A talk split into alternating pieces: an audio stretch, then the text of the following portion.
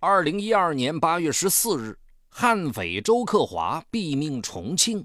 次日，媒体爆出一则惊人消息：周克华有个女友，名叫张桂英。更有媒体称，张桂英是周克华的军师。周克华每次作案前都会跟他交流想法。随后，张桂英的腾讯微博和 QQ 空间里的大量生活艺术照被曝光。八月十四日，警察来到张桂英的老家调查。此时，张桂英父母感到万分惊讶，他们无论如何也想不通，他们眼中乖巧懂事的女儿怎么会成了悍匪女友。张桂英何许人也？他是如何认识悍匪周克华，又是如何成为他的女友的呢？敬请收听本期的拍案故事：悍匪军师。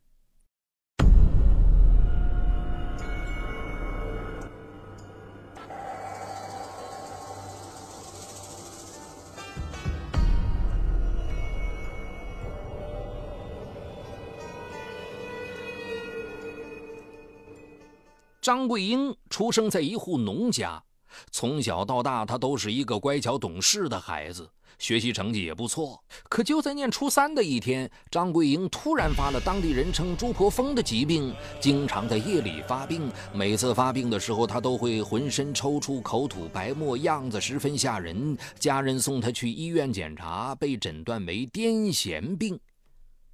张桂英患上癫痫后，智力骤然下降，成绩也急速下滑。为此，张桂英变得孤僻自卑。初中毕业后，因为家里穷，加之患病的原因，她不得不中断了学业。坐落在大山深处的新田村，年轻人大多外出打工，张桂英也不例外。二零零八年夏天，她与同村姐妹一道加入了南下的打工大军。随后，他在广东中山一家工厂找到了工作。正值花季的张桂英，此时已出落成一个清秀水灵的少女。打工不久，身边便围绕了众多追慕者。外面的世界让这个刚走出大山的少女感到新奇。此时的她对未来充满了憧憬。然而，打工之后不久，张桂英便感受到了生活的无奈。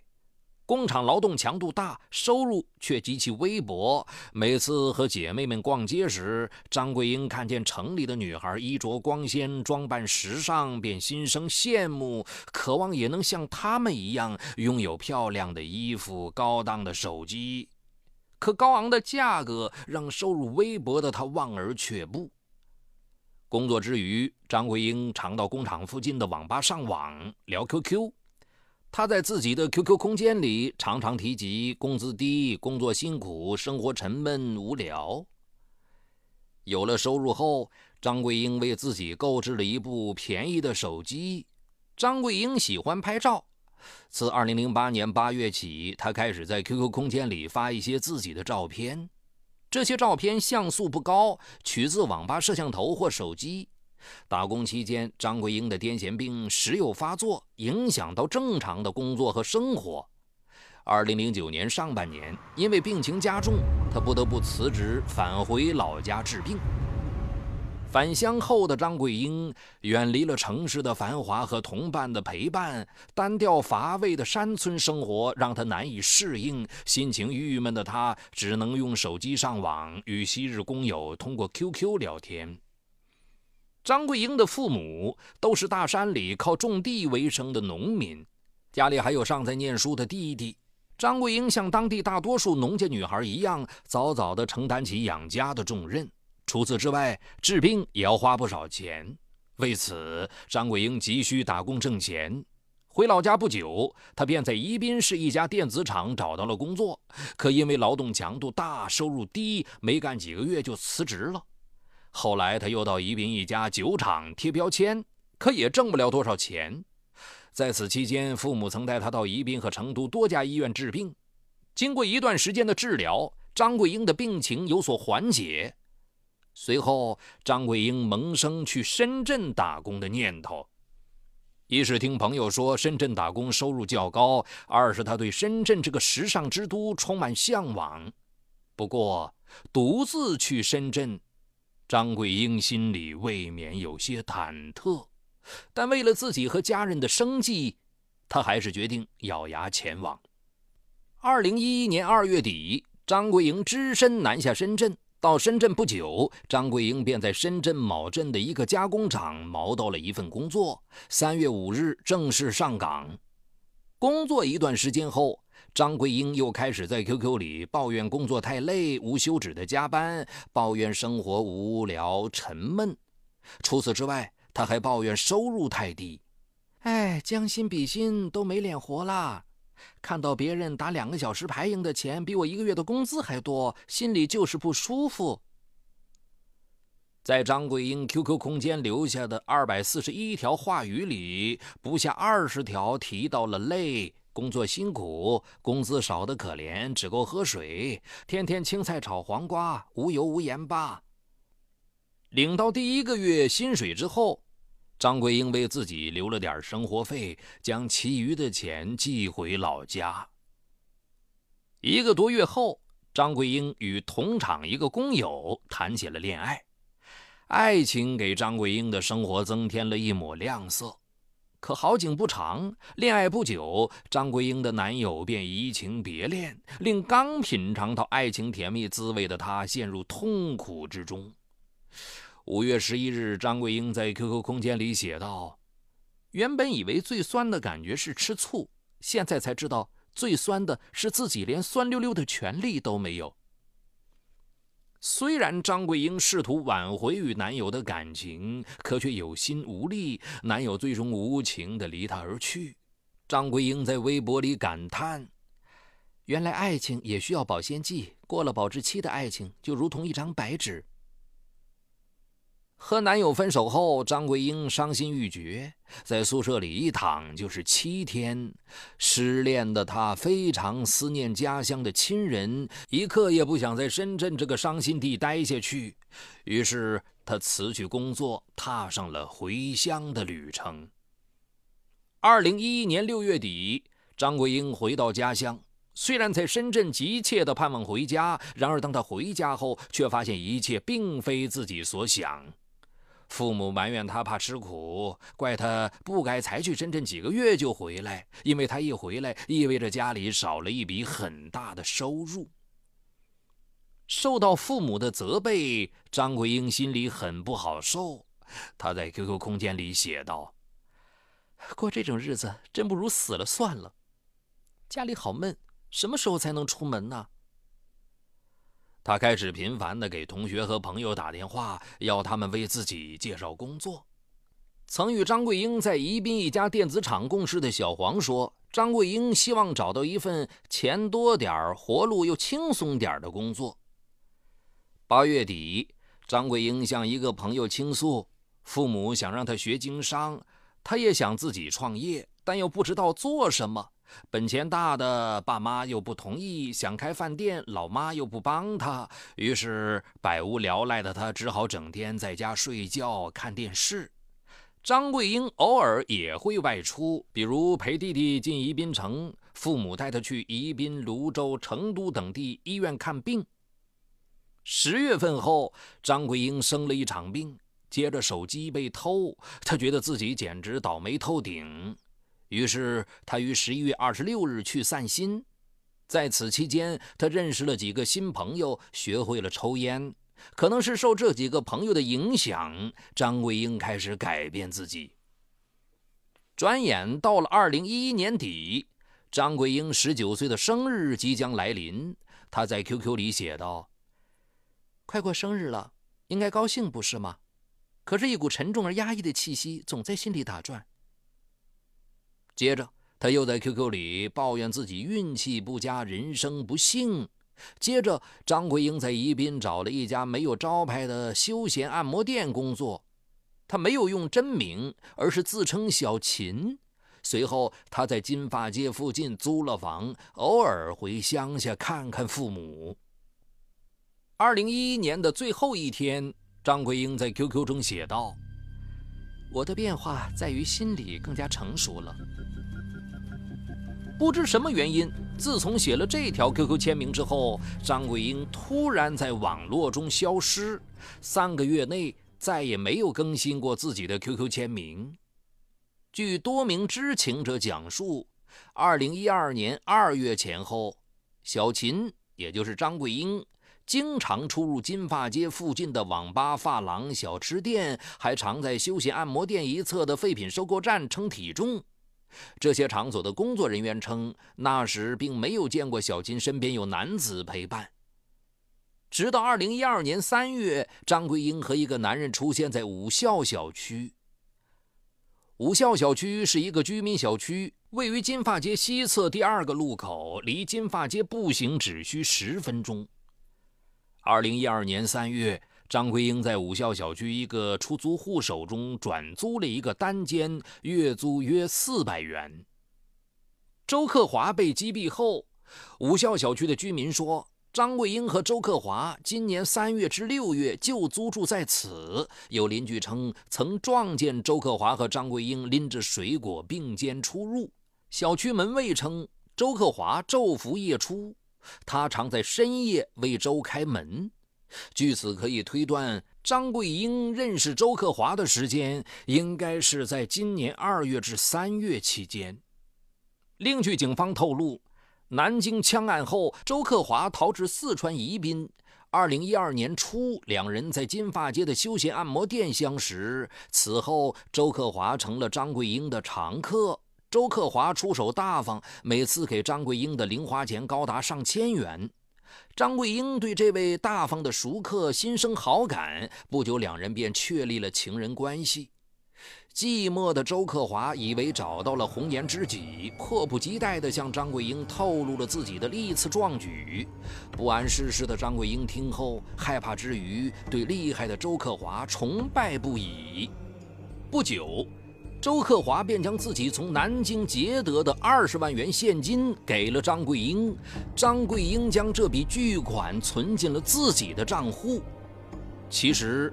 通过张桂英的 QQ 签名，也可以窥探出端倪。二零一二年二月下旬，张桂英开始密集的更新 QQ 签名。二月二十九日，张桂英说：“我想你宠宠我，把历史通通改写。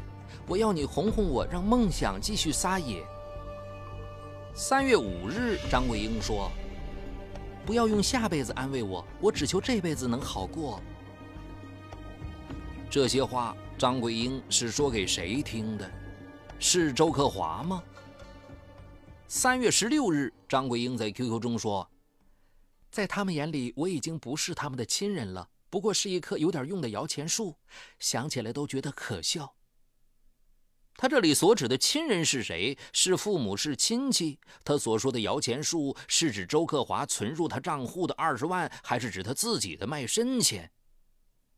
三月十九日，张桂英又说：“还有什么人可以相信？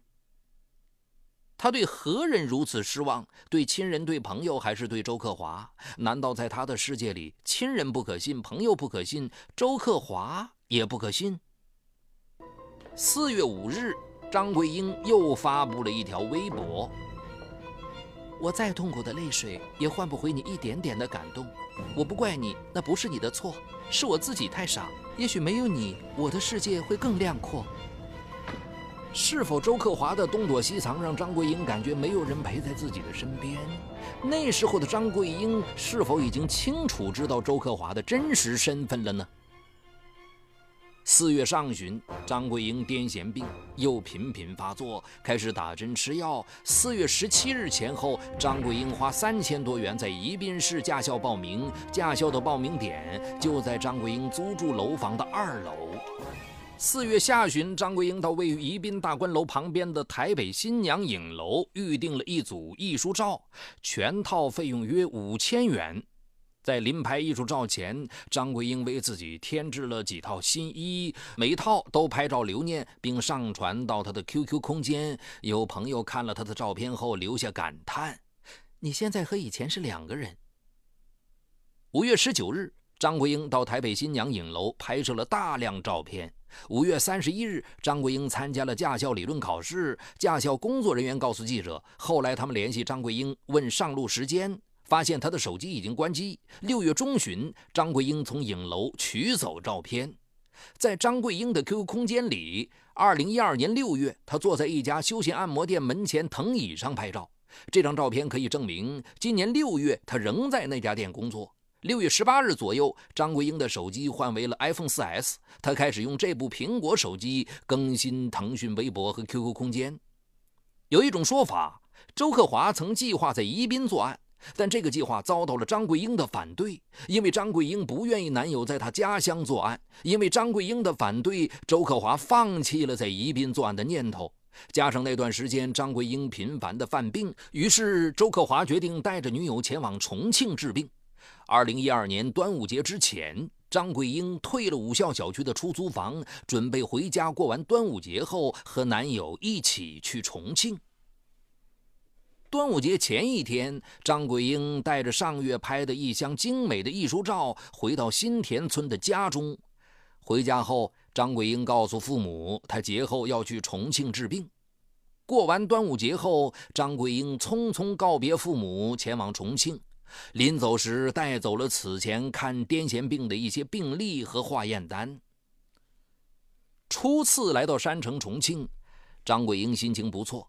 四处游览观光，重庆宏生文化广场、重庆时代广场、重庆好吃街等地先后出现了他的身影。重庆高滩沿正街一带密布大量的出租房，这些出租屋多是由户主私自搭建，年代久远，房屋老旧，周遭环境杂乱，主要是外来务工者居住。七月八日，张桂英只身来到这一带寻找出租房。后来，他以每月三百元的租金，在高滩沿正街的一栋出租楼的二楼租下了一个十多平方米的单间。租房时，张桂英对房东侯某说：“她是附近新桥医院的护士。”侯某当时觉得这个姑娘看上去老实文静，又是护士，工作稳定，不会拖欠房租，所以毫不犹豫地把房子租给了她。除了租房时，与张桂英见过一面后，其余时间张桂英的房门经常紧闭着，侯某及邻居难得见张桂英露面。八月上旬的一天，侯妻前往张桂英的房间讨上个月的房租，一连敲了好几次门，张桂英才应声，也只是打开一条小小的门缝，将钱从门缝里塞了出来，没有跟侯妻正面接触。张桂英的反常举动引起了侯妻的怀疑，但他并没有多想什么。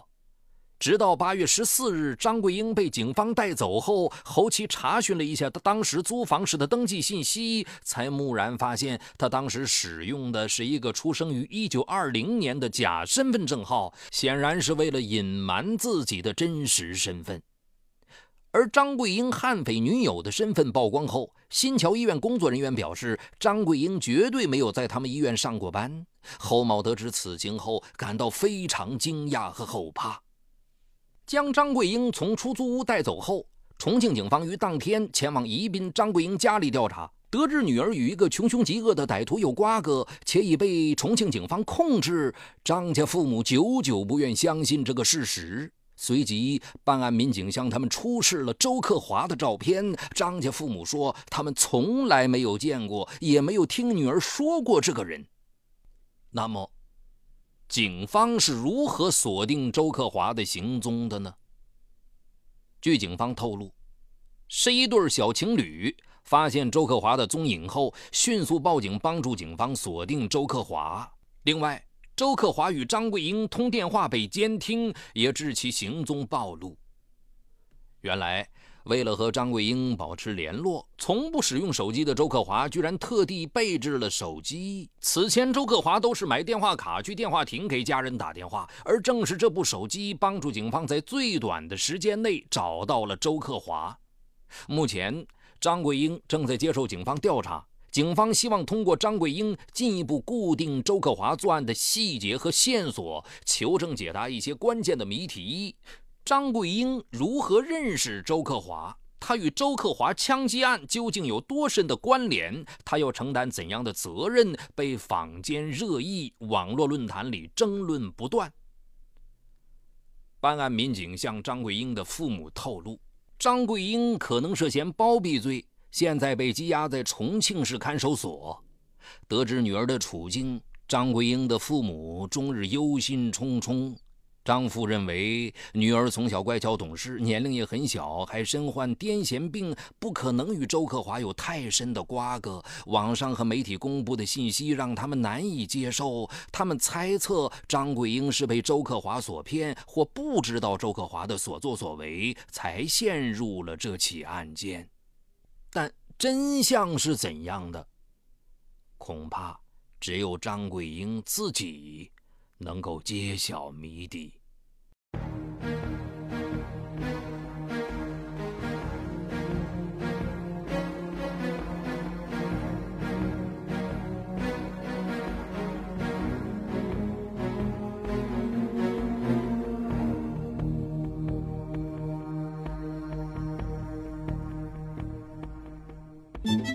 嗨，你好，我是雷鸣，我的最新精品节目。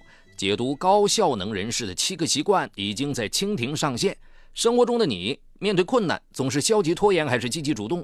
你为自己的低效懒惰懊恼抓狂吗？那些行动力超强、成功高效的人是怎么管理自己生活的？如何更好的知己知彼，建立共赢的人际关系呢？就在蜻蜓 FM 搜索“高效能人士”，开启你的高效能生活。